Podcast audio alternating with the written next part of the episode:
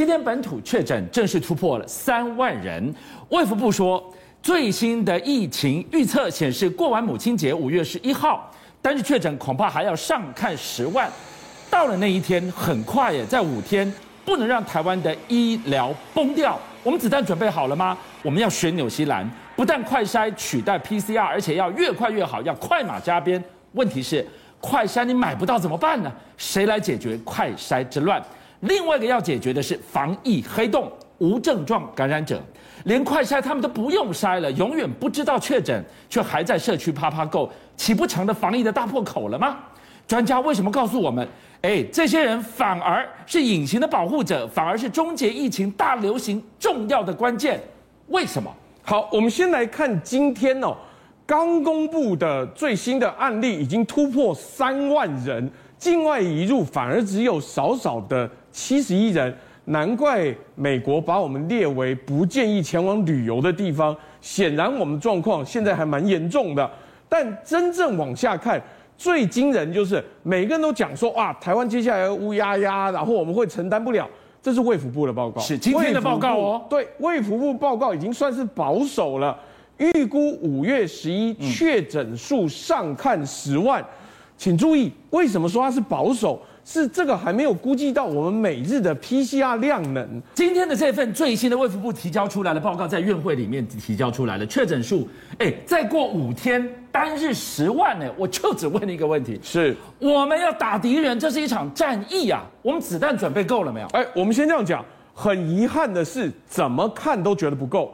第一个是药物，第二个是快筛，甚至连疫苗都刚开始抵达。我们先这样讲，大家要抄作业，对不对？我们先一步一步抄。快筛很重要，为什么？很多公司规定你要买，可是公司又买不到，他他他算好了。有些公司就说，那你去买了之后跟我公司报账，是。可是你不筛，不能去上班。对，你的学生、你的小孩，很多地方是希望那些从业人员没有打三剂都要快筛的时候。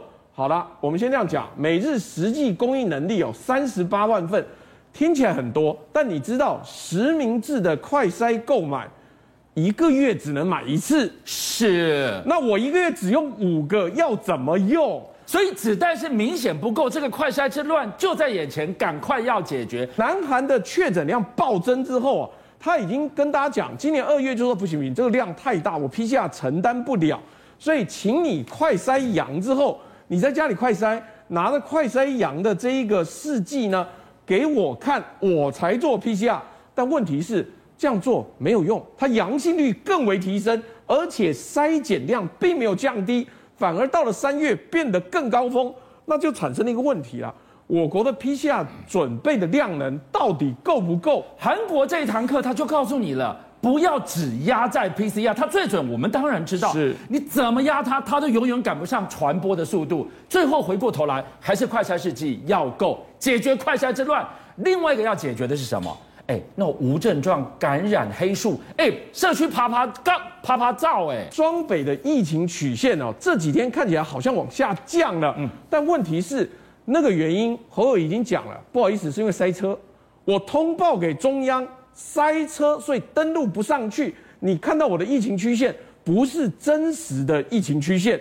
幸好陈秀熙提出另外一个说法，他的说法是：来，等等，我知道这数字很惊人，我知道社区黑数听起来很负面，但他说不对，这些人是我们的隐形保护者，因为他黑数之后，在这样子的大疫情期间，他也不会到处散布各种各样的感染可能。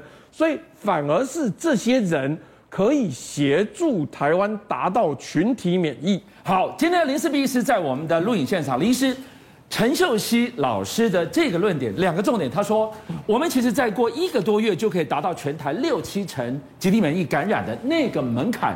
另外他说要达到那个门槛，这些所谓的黑数啊，哎，他们是幕后工程，哎，他们其实是加速终结大流行的最大的沉默的力量。你赞成吗？首先，我们要知道无症状感染者这件事，其实从一开始两年前就早就有了。那我们从钻石公主号就知道，大概有一半的人是无症状感染者。对，他从头到尾不会有症状，可是他病毒量跟一般人差不多高。所以他会传染给别人。那可是很多人误以为这叫做带源者哦，他会一直带着病毒啊，在社区走来走去。不是，他跟一般的人一样，得病之后，病毒量最高的那个前四后五，就是你病毒量最高可以传给别人的时候。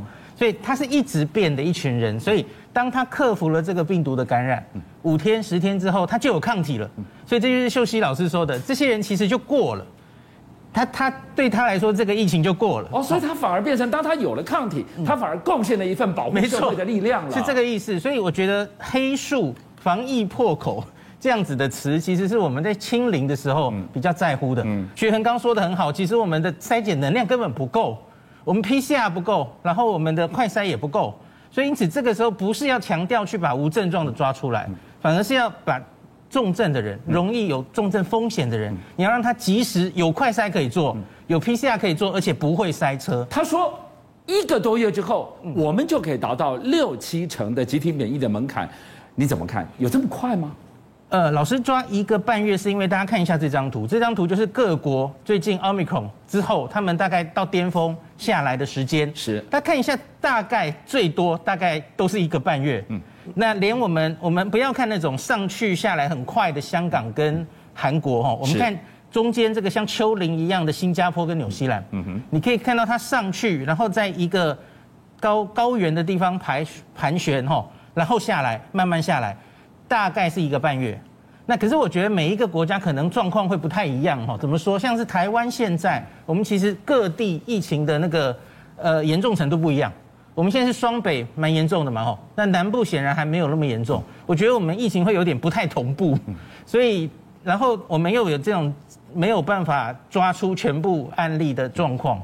那我觉得我们的疫情可能会拖得比较久，不一定一个半月会结束。好，今天继续呢，学恒要带我们再回看中国大陆，上海现在陆续复工，希望再把经济给拼回来。可是我们来看到天子脚下的北京却拉警报了，人口最多的朝阳区今天开始地铁不给进出，公车过站不停，全员居家上班。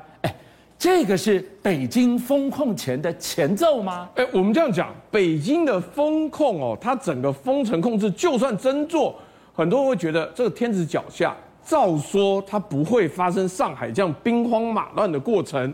可是这一波的疫情到目前看起来，比二零二零年武汉刚发生的那一段时间呢，看起来还要严重。现在的北京到底怎么了？它六十个地铁站关闭，一百五十八条的公车线停运，也就是大众运输停了一大半。朝阳区啊，其实它的商业区，三百四十五万人口全部都居家办公，外区的也不准进来，内区的自己在家工作。你想想看，这个商业区几乎封闭，影响有多大？所以现在在北京，你刚刚说天子脚下。大概不会像上海这样搞吧？嗯，问题是你看北京就有很强的上海的既视感呢。对，所以发现了一个状况，就北京的小区呢，只是因为发现了阳性病例，又封楼了，封门又封楼，这个是多严重？就是你如果失火的话，里面的人就完全逃不出来。是啊，但北京又做到这个程度，还用电焊枪把它焊死。那。接下来要讲一个专有名词，叫做弹窗。弹窗是什么？弹窗的意思就是你跟他可能没有见到面，可是你在那个空间，你足迹重叠，你的健康码就会显示黄码或是红码，就会跳出来，就是我们的社交距离 APP 的概念。是，但是因为它推行的更早，所以它的社交距离这个健康码普及度更高。可是因为上海的状况太严重、太糟糕。各种各样的抱怨说不完，所以他们现在改用 NFT，也就是像以前的 Bitcoin 一样的，用 Blockchain 区块链，把整个纪录片、把整个抱怨、把整个贴文，通通封锁记录在上面，怎么删都删不掉。可是现在上海还有一些渐渐开放了，对不对？它还有一些奇怪的规定，譬如说开放你限时买粮，可是不准开运输工具。你不能开车哦，那那怎么办？怎么办呢？你看，瞬间回到解放前，大家挑扁担啊，这些大妈老爹不知道从哪里拿出了扁担，扛着扁担，甚至还有人弄出了马跟驴，好辛苦啊！就拖着这些东西啊，赶快去做，因为你不能坐动力交通工具，所以机车也不行，汽车也不行，可你又要买的话怎么办？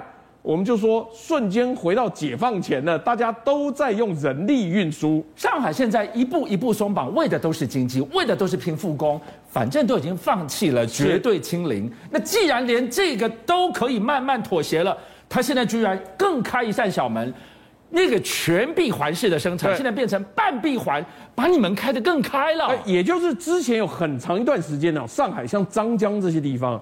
那高科技园区员工都住在里面，是那吃喝拉撒都在里面。现在第二版的复工复产疫情防控指南是可以回家了。哎哎，尤其我跟你讲，这个多严重，是很多社区的保全过去一个月没地方洗澡，他都是困在那个岗亭里面，有东西吃，有盒饭吃，可是没有办法洗澡。现在员工下班可以返家了，那但是这种开放。比不过终极解决方案，所以当你还在拼绝对清零的时候，现在大梦初醒，半闭环式生产会不会太慢了？这个国家默默的决定跟病毒共存，它一步一步要趁疫崛起了。担心 Intel 跟苹果在疫情之后，他们把整个越南的投资跟生产加大，因为当越南从二月以来就开始开放，甚至它连这个价格都定出来了。你想要买就有这个药可以吃的时候，它三月份呢、啊，越南制造的出口超越了深圳，哇！三月份整个中国在科技的、金融的重镇，哎，水深火热，哎哎，而且更重要的是，如果你超越了深圳，整个越南全国的 GDP 不停的增速就已经高于中国的时候，越南在接下来这段时期，它可能真正享受到疫情的红利是。你封我不封，你没有药，我有药的话，我的人民恢复正常生活。